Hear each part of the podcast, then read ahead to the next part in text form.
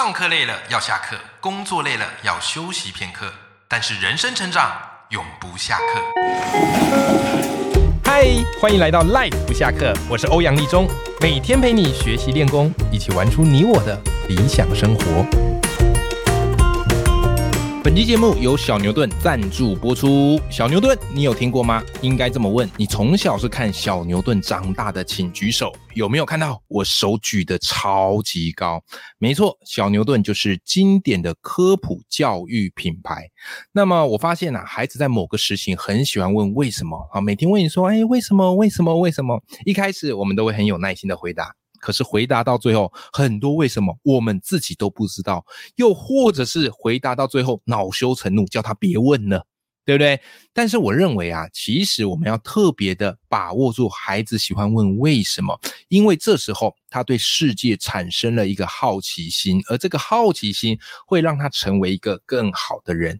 当然，很多问题是我们没有办法解答的，那么就交给小牛顿他们的百科套书来解答吧。这一次呢，我跟小牛顿合作了团购，推出他们家的两组套书，而这两组套书我给我自己的孩子看，我觉得非常的棒好，所以在此跟各位听众朋友分享一下。第一个是我家自然小百科全套，总共有六十册，但你放心，这六十册摆起来不会很大，因为它每一册都薄薄的，而且非常常方便携带。那么它很有趣的是，它一册一个主题。那这一套书是专门为二到六岁的儿童所设计的自然百科全书。那它手工精致的插画，好，有六十个主题，要比方它会介绍动物，介绍植物，好，介绍这个地球生态。等等等等的，那他前面都会用故事引导，后面才会开始带出一些知识点，所以可以带孩子边读故事，然后边把这些知识让他融会贯通。然后更有意思的是，他每一册都有所谓的有声书，所以即便孩子还不会阅读，或有时候父母想偷个懒，都可以让他搭配着有声书来听哦。那这一套它的定价是七千两百块。团购优惠价只要二六八零元，真的非常非常的划算。好，另外一个套书是这个，哇哦，原来是这样，全套实测。那这个套书呢，它比较适合年纪再大。一点点的孩子，好，大概是五到八岁左右。那他这一套套书是小牛顿今年最新推出来的一个神作啊！一月出版之后，几乎月月蝉联官网的总销售冠军。那这套书我觉得最棒的地方是，它几乎是儿童的这个科学百问百答，而且他会用比较贴近孩子的视角来提问，然后这些问题都很有趣，并且透过孩子的语言让孩子主动思考，他不会直接给你答案。他会给你几个可能的选项，然后让孩子自己去推理，觉得哪一个是对的，然后最后才会告诉你。这点设计我觉得超级棒，所以他一共解答了一百三十个，而且是跨领域的实用问题。好像是其中一册叫做《身体密码篇》啊，里面就会问孩子：口水能做什么呢？我们人为什么会放屁呢？为什么心脏会一直嘣嘣嘣的跳呢？有没有？好，然后另外一个叫做《生活科学篇》，好，里面的问题也很有意思哦。冰淇淋的烟是从哪里来的呢？为什么苹果切开会变色呢？为什么有时候一碰到门就会被电到呢？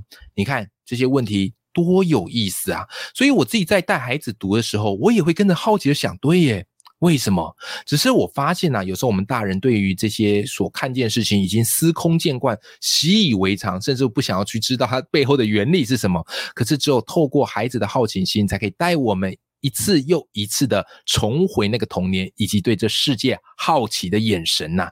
那这一套书呢，它的定价是两千五百元，团购优惠价只要一二八零元，也非常非常的划算。所以，如果你这两套书在一起合购的话，合购价只要三千八百元。不如趁着暑假，我们为孩子选这两套好书，让他们的好奇心成为学问和见识吧。好的，工商服务时间到这边了哈。那今天这一集要来跟大家谈什么？我们今天这一集要来跟大家来谈的是钱不够用，要怎么样可以来提高我们的收入？很实际的话题吧？对，这是这就是我的赖不下课最重要的核心主旨哈。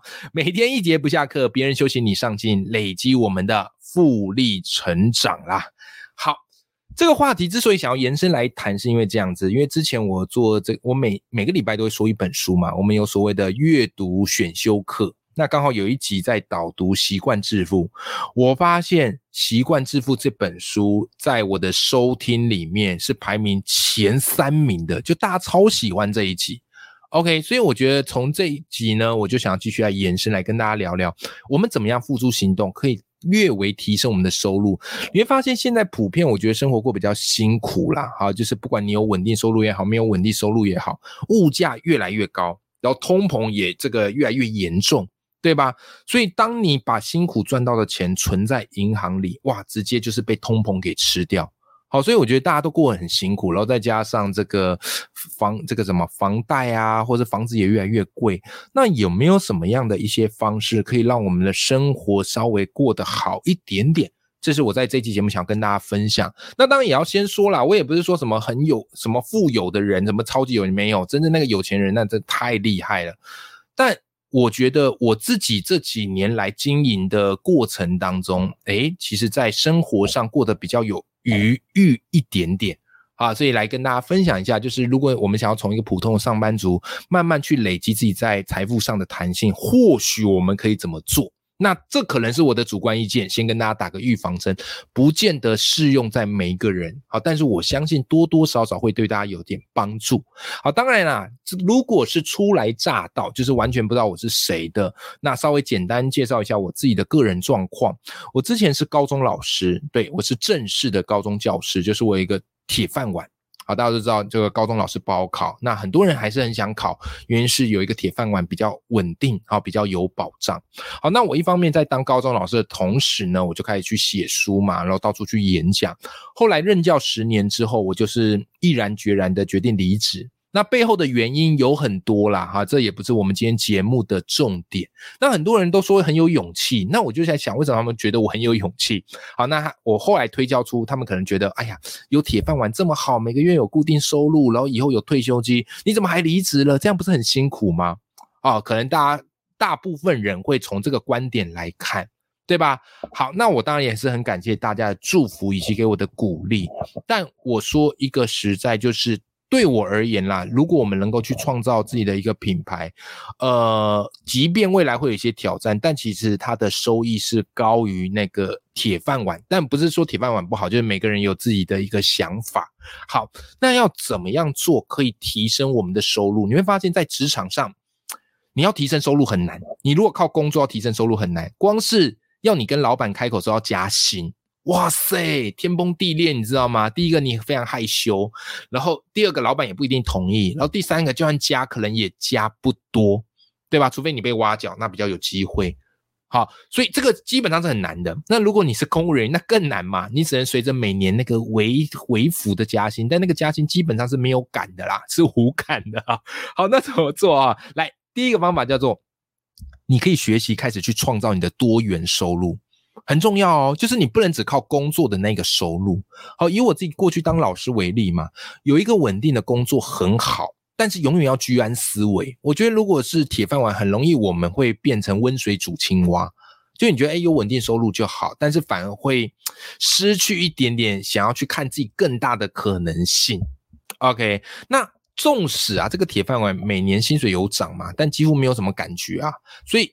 如果你不去创造多元收入，你只靠薪水来过活，房贷缴一缴，车贷缴一缴，孩子的这个花费花一花，真的你要存钱都很难，日子顶多过得去啦，不会饿死。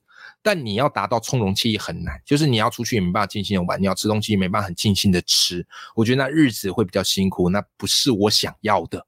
好吧，我觉得自己家庭能够过得富足快乐很重要，所以我自己那时候在当老师的时候，我就有意识到这个问题。然后我也发现，就是现在的福利待遇可能会慢慢变比较差，尤其像是退休金已经被大幅的缩水嘛，对吧？然后甚至现在可能都要延后退休嘛。所以我认知到一件事情，就是不要靠别人来给我们保证跟许诺，靠自己的实力最实在。好不好哈？所以我那时候就开始干嘛呢？我那时候一开始我就是在当老师的同时，我就开始写很多的文章。一开始我是发在粉砖啊，发在我个人脸书，就是一直写，一直写，一直写。OK，你一定要先累积嘛。如果天上掉下来馅饼，那个都是假的，那可能会出事的。如果你没做什么努力，人家却愿意要给你花大笔的钱，然后来怎么样嘞？啊，来给你这个很优渥的待遇，那绝对是骗人的嘛。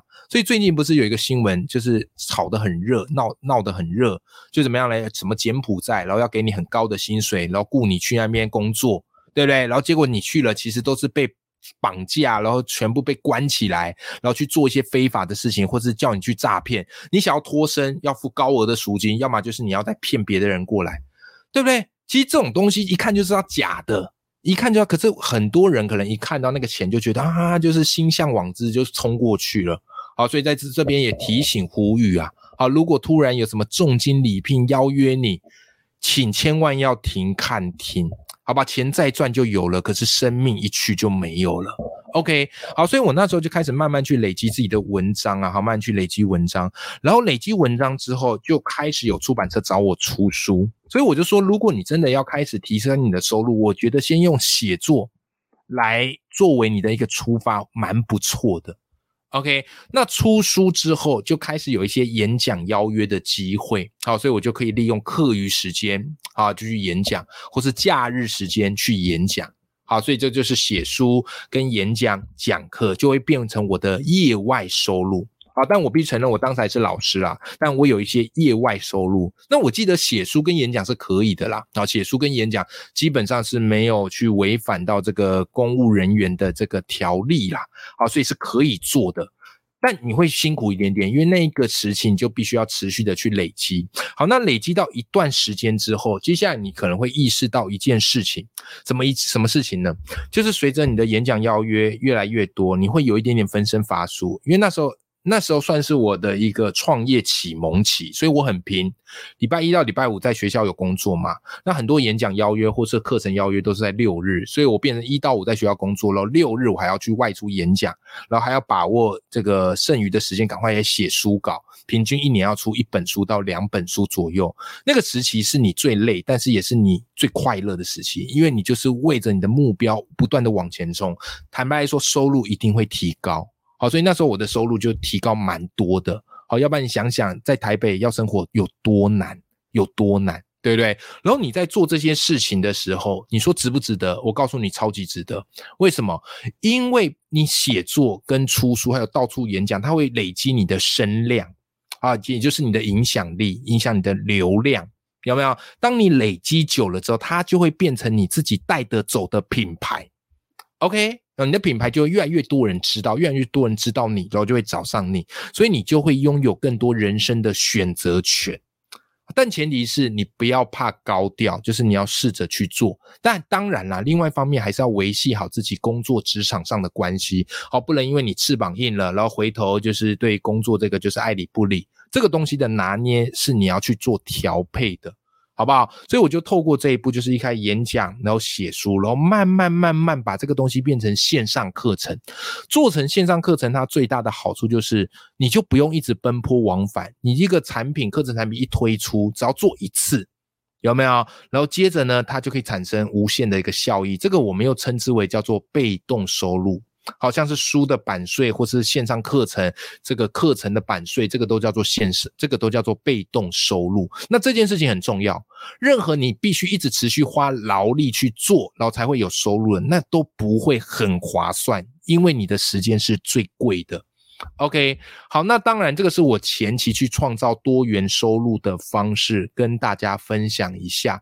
那现在我自己的方式就不见得就是只靠写书跟讲课了。为什么？因为有一个关关键，就是我孩子已经这个已经有双保了嘛。那我希望有更多时间陪他们，我就不可能六日一直到处去演讲啊。我不希望赚了钱，可是却忽略家庭，因为钱再赚就有，孩子成长一去不复返。对不对？所以慢慢的，我可能就会去淡化我在讲课跟写书的这一块，然后开始去做团购，或是业配啊，或者去做我自己的节目，再去创造流量跟新的可能。好，所以这个叫做创造多元收入，就是你一定要去试试看。可是很多人在这一块可能会遇到一点小门槛，可能是一些。条规的限制啊，或是大家观感的问题，那这个就是各自的选择。我能够承担这样的一个风险，因为我想要去赌这一把机会，而且我知道我一定会赌成功，因为我很努力，持续在做这件事，好不好？好，好。再来第二个要跟大家分享的观念就是，怎么样去让你的收入可以持续增加呢？那就是你要持续的去买进资产。巴菲特讲过一句话哈，他说：“如果你没有办法在睡觉时也能够赚钱，那你就会工作到死掉那一天。”所以也就是说，你的收入、你的赚钱的模式不能只靠工作，因为那这样子你就会一直不断的用时间去换钱，但时间比钱还要珍贵。OK，而且你会发现一件事哦，你越认真工作，却越有人在偷懒。谁？就是你的钱，你的钱超偷懒。你那么认真工作，然后整天通勤，跟人家挤公车、挤捷运，就你的钱就躺在皮包跟银行睡觉，而且还越睡越薄。为什么越吹越薄？越通膨啊，所以你的钱只会越来越不值钱呐。所以你一定要想办法让你的钱跟着你一起卖命工作，好不好？就你的钱绝对不能偷懒。好，那这边比较好方就是你一定要存资产，而不要存负债。好，这个是我在淡如姐新书啊，它有。她的这个新书非常好看，非常推荐大家去买这本书，叫做《富有是一种选择》。看了这本书之后，你很多的人生的价值观会扭转。OK，那怎么叫资产呢？资产它会不断的为你带来被动的收入啊，比方说股票啊、基金、保险啊、房子啊，这个都比较算资产。好，但是呢，不要去买耗材，或是省着买耗材会减损它的市场价值，比方车子。就是这种耗材，名牌包啊，这也是一种耗材，对不对？它固然你说它有保值啊，可它会一直贬啊，会一直贬，而且你还要靠现金去供养啊，然后因为它都会很花钱要去保养嘛，好，所以呢，你可以去存一些资产。那当然，房子现在很贵嘛，不见得每个人都有能力去存这样一个资产。那你说怎么样存资产的方法最好呢？每个人有不同的方法。OK，那我个人认为最简单方式就是存股票。好，存股票，OK，你可以存哪些股票呢？好，第一个，它有配息，有稳定的，连续十年都有固固定的配息。然后第二个，它的值利率，好，大概在百分之五上下，好，这个算蛮合理的嘛，哈，值利率百分之五上下，好，也就是说，这个好，假设你买一张这个这个一万块，啊，一万块也没那么便宜，有没有？他会配可能五百块给你左右。好，那这样子的股票呢？你定期定额的买，就是每次薪水一部分进来的时候，哎，薪水进来的时候，你拨百分之十到百分之二十，定期定额去买，好，买那个你觉得不错的标的，然后呢，好，当股票遇到一些重大事件，然后开始这个跌的时候，逢低就加码，就再多买。OK，那这样子你就不用看盘，然后基本上买起来就很轻松。你不要去跟着走那个波动，那个是可能高手在玩的。我们可能也没有这样的一个时间跟心力。你就是抱着这些股票，然后稳稳的领股息，有没有？然后等到它除息的时候，股价会变低，这时候再加买。OK，你透过这样的方式哦，就可以创造出你的这个被动收入。那台湾人或者大家一般比较普遍就是存一些金融股嘛，啊，一些还不错的金融股标的，或者你怕的话，你担心买个股的话，你可以去买一些 ETF，对不对？好，ETF，然后它都会有太弱换强的机制，有没有？好，那比较知名的 ETF 像是零零五六、零零五零或是零零八七八，好，等等等，就是青菜萝卜各有所好。